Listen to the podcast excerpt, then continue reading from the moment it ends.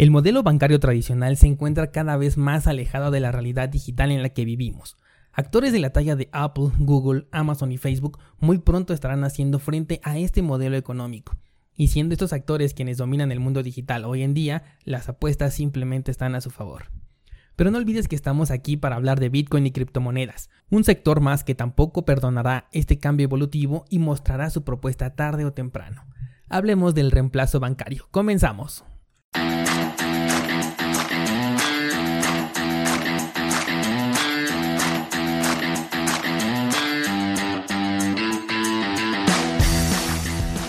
Nadie puede frenar el avance de la tecnología. Es tan constante que llega un punto en el que se convierte en toda una revolución, de la que si no eres parte puedes llegar a ser víctima. Pero descuida porque estás en el lugar indicado. Bienvenido a Bitcoin en español. Acompáñame y aprende conmigo todo lo relacionado a esta tecnología descentralizada. Pero eso sí, prepara y abre tu mente, porque aquí vamos a abordar conceptos completamente nuevos sobre todo aquello que creías conocer.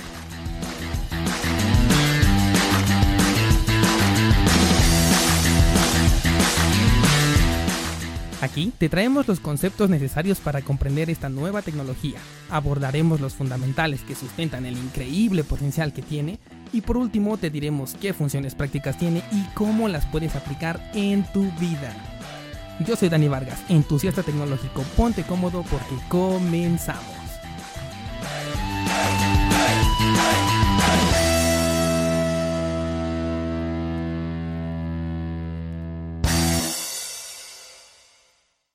Lunes 3 de junio del 2019, ya estamos a mitad de año, qué rápido y además estamos en el episodio número 40 de este podcast Bitcoin en español que me da mucho gusto compartir con todos ustedes. Tuvimos una semana eh, interesante, considero, vimos la llegada del precio de Bitcoin a los 9 mil dólares, aunque esto fue eh, por unas operaciones en vivo que se realizaron por ahí y que ocurrió una liquidación inmediata sacando a estas personas del mercado con unas pérdidas considerables. Sin embargo, lo importante de todo esto es que ya tocamos el nivel de los 9 mil dólares y hasta el momento no hemos visto una caída considerable, lo cual me parece o me da la señal de que en el mercado hay un sentimiento todavía de avaricia un sentimiento de que el precio de Bitcoin todavía no está maduro, que no ha llegado al punto en el cual vamos a recoger esas ganancias. Por lo tanto, podríamos estar esperando un impulso un poco más grande, tal vez llegando a los 10 mil dólares, no lo sabemos. Eh, e incluso podría llegar a superarlos. Ya sabemos que estos mercados son demasiado volátiles. Y en cuanto se comienza a esparcir toda esta emoción a las diferentes personas que todavía no forman parte de este mercado, pero que en algún momento lo han escuchado, van a querer entrar, nuevamente se van a disparar las búsquedas en Google y se va a disparar el precio porque las personas van a querer entrar y podemos ver un caso muy similar al del año 2017. Yo no considero que esto vaya a pasar en el corto plazo, yo creo que sí, esperamos por supuesto un nuevo eh, impulso alcista que nos lleve a los máximos históricos que ya conocemos e incluso a superarlos, pero creo que primero vamos a ir a buscar un nuevo nivel de acumulación, un nuevo nivel en el cual vamos a considerar como nuestra zona de soporte y ya posteriormente eh, a futuro probablemente para el próximo año ya estaremos viendo a lo mejor un impulso mucho más importante.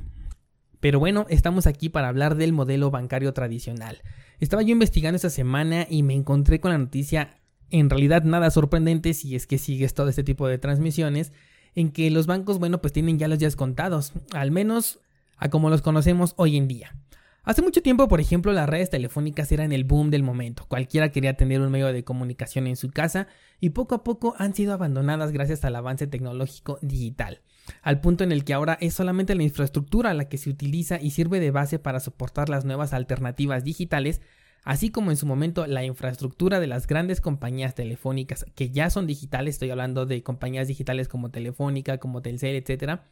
eh, ahora prestan o rentan su infraestructura a los operadores que ya también son conocidos como operadores digitales, quienes pueden ofrecer un servicio de menor costo por ese motivo de que ellos no invierten en, infraestructura. Tenemos Virgin Mobile, tenemos Wix, tenemos Freedom Pop, etcétera.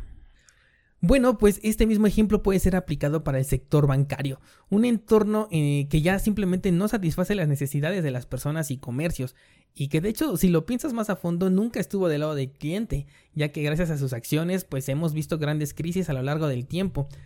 Todo esto mientras ayudan a que la inflación global continúe en ascenso. Entonces el sector bancario pues en realidad nunca ha sido como una gran oportunidad para nosotros si te pones a pensar cómo funciona el dinero o cómo funciona en específico este sector bancario, ellos funcionan a base de la deuda, su negocio realmente no es beneficiar a las personas dándoles un interés, siempre nos dijeron ahorra tu dinero en el banco para que tengas un interés, pero en realidad el negocio de, lo que son el sector bancario siempre es la deuda, siempre es que tú eh, adquieras un crédito con ellos, por eso tienen créditos hipotecarios, tienen seguros de vida, seguros de casa, créditos eh, vehiculares, etcétera, porque ese es realmente el negocio del banco. Pues hoy, en una era en la que podemos realizar pagos con nuestro celular, ¿qué les impide a las grandes compañías tener un servicio especializado en el que mm, no tengan que depender de un intermediario? No tengan que pagar comisiones, estar a disposición de una congelación de fondos y que a su vez les permita ofrecer un servicio que sea igual o incluso hasta más económico para el usuario, lo cual puede ser pues más atractivo, aunque poco a poco puedan ir aumentando sus precios, pero de principio ya tienen ese, ya consiguieron esa venta pues de hecho nada absolutamente los detiene para ello. E incluso si ya sigues tú eh, las noticias tecnológicas, ha sido Apple quien ya tiene en puerta su primer tarjeta de débito. Samsung logró por otra parte que algunas personas reconozcan los pagos con celular como válidos, que por ejemplo en países como Japón ya son muy comunes, pero a lo mejor aquí en México donde yo vivo todavía no son muy comunes, pero ya hay quienes llegan a utilizar Samsung Pay el cual ya se convirtió en un servicio conocido que sí se basa en la infraestructura bancaria, pero exactamente estamos viendo el mismo caso que les comentaba con la red telefónica. Están utilizando la infraestructura bancaria para que tú reconozcas pagos a través de Samsung, porque desde el mismo nombre ya lo lleva, Samsung Pay. Entonces, ¿cuál es la diferencia en que en algún determinado momento tú llegues y estás acostumbrado a utilizar Samsung Pay? Llegas al establecimiento en donde pagas de esta manera, lo vas a hacer de la misma forma, pero ahora la terminal que va a utilizar este, esta institución ya no va a ser de un proveedor bancario, sino en este caso podría ser una terminal ya exclusiva de Samsung, en el cual si tú quieres pagar a través de este método, ellos sacan su terminal y te permiten realizar ese pago. Ahí también podríamos estarnos saltando a lo que es la institución bancaria, aunque obviamente ese dinero va a ir todavía a una cuenta bancaria que le pertenece a Samsung, pero todo esto es parte de la evolución que poco a poco vamos a ir viendo. Muy pronto también eh, vas a ir directamente con tu dispositivo móvil a tiendas del tipo Amazon, por ejemplo, y estos van a ser ahora los que te van a ofrecer pagar directamente con opciones como meses sin intereses, créditos preaprobados internos y por supuesto una interacción directa entre el cliente y el prestador de servicios, que en este caso viene siendo entre ti como comprador y entre Amazon como eh, vendedor en este caso como prestador de servicios. Nuevamente el mismo caso, ya no tendríamos que estar eh, ligados precisamente a una institución bancaria, sino que ya sería la misma Amazon la que nos estaría ofreciendo este tipo de préstamos, este tipo de créditos ahora sin la necesidad de contar con una institución bancaria, además de que esto podría hacerlo de manera global. Porque como sabemos, Amazon funciona en cualquier parte del mundo y por ejemplo tú si quieres un beneficio en exclusivo tienes que acudir a ciertas entidades bancarias que no están en todas partes del mundo y que cada una de ellas te ofrece un mayor o mejor entre comillas beneficio. Ahora bien, ¿qué tienen que ver las criptomonedas en todo esto? Porque no he mencionado nada de criptomonedas en lo que ya llevamos de este episodio. Si bien este cambio se va a dar de manera paulatina, la realidad es que dicha revolución ya lleva un par de años ocurriendo, o sea, no crean que es algo que viene a futuro, es algo que ya estamos viviendo. Conforme avanza el tiempo, el sistema bancario se está quedando completamente obsoleto porque no están ofreciendo ninguna nueva alternativa. Es decir, mientras que las instituciones bancarias se mantienen pasivas con sus modelos completamente obsoletos, Facebook está anunciando Global Coin, la primera criptomoneda de Facebook y la oficial, y de aquí es que nos vamos a desprender. Desde el nombre ya nos podemos dar una idea de lo que Facebook entiende por una criptomoneda. No importa en qué lugar del mundo te encuentres, esta moneda es global. Y es así, por ejemplo, con Bitcoin o con cualquier otra criptomoneda. Justo lo que hablábamos ahorita con el caso de Amazon. Si ya están ofreciendo un servicio que en realidad es internacional, pues necesitamos también un medio de pago que sea internacional, que no se vea afectado por las fluctuaciones, por los cambios de moneda porque al final ellos tienen cuentas bancarias en exclusivas monedas, no exactamente tienen una cuenta por cada país, en donde se concentra todo ese dinero que van recaudando, pero tienen que pagar una cierta comisión por el cambio de divisas entre monedas. Aquí existen varios panoramas y vamos a tocarlos un poquito nada más de manera superficial, solo para que se te quede eh, esta idea en la cabeza y de ahí tú ya comiences a maquinar los diferentes escenarios ahora sí a futuro. Uno de ellos es que cada compañía considere el uso de su propia moneda exclusiva para sus servicios, como en este caso Global Coin, Y yo en lo personal considero a Google y a Facebook como quienes tienen un mayor número de servicios a disposición del usuario, a diferencia de casos por ejemplo Apple cuyo potencial radica en la venta de dispositivos iPhone, ventas que por cierto no van muy bien que digamos o en este caso Amazon, en donde la principal razón de entrada de las personas a esta empresa es por la compra de un producto, a diferencia de Google y Facebook que realmente tienen muchísimos servicios que están ya ofreciendo, en este caso Facebook pues con la compra de Instagram y de WhatsApp, y Google tiene bastantes servicios, además de que también vende dispositivos, tiene todo su sistema operativo, en fin, tiene una infinidad de servicios en las que podría integrar el uso de su moneda personal.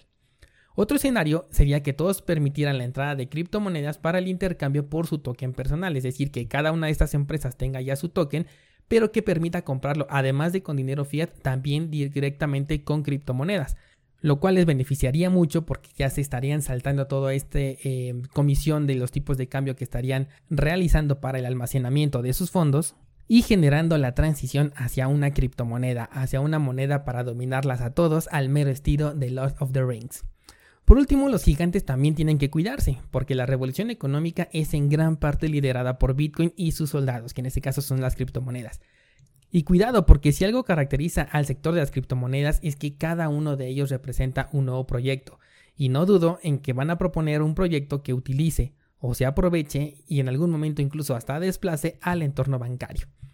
Tenemos en el mercado casos, por ejemplo, como Nexo, que ahora ya te permite solicitar préstamos en garantía, cosa que antes solamente hacía una institución bancaria. Poco a poco también ya otras instituciones lo fueron haciendo, pero ahora ya también el entorno de las criptomonedas tiene esta oportunidad. Y no podemos dejar atrás proyectos que ya ofrecen su propia tarjeta de débito en la que el proceso se invierte. Normalmente nosotros para invertir en criptomonedas compramos con nuestro dinero fiat estas criptomonedas, o sea, lo cambiamos y ya lo utilizamos de la manera que nosotros queramos. Ahora con estas tarjetas de débito que ofrecen las empresas ya con proyectos de criptomonedas, es que nosotros podemos pagar nuestros productos o servicios en centros comerciales que acepten tarjeta de débito de las más conocidas como son Visa y Mastercard, pero ya nos empiezan a cambiar el chip porque ahora cambias tus criptomonedas a dinero fiat y ya automáticamente con la misma tarjeta donde tienes guardadas tanto criptomonedas como dinero fiat vas a pagar, pero obviamente estarías pagando en este caso en dólares o en tu moneda local, porque es la que acepta el comercio donde tú estás pagando. Pero fíjate el gran cambio de mentalidad que nos están generando poco a poco.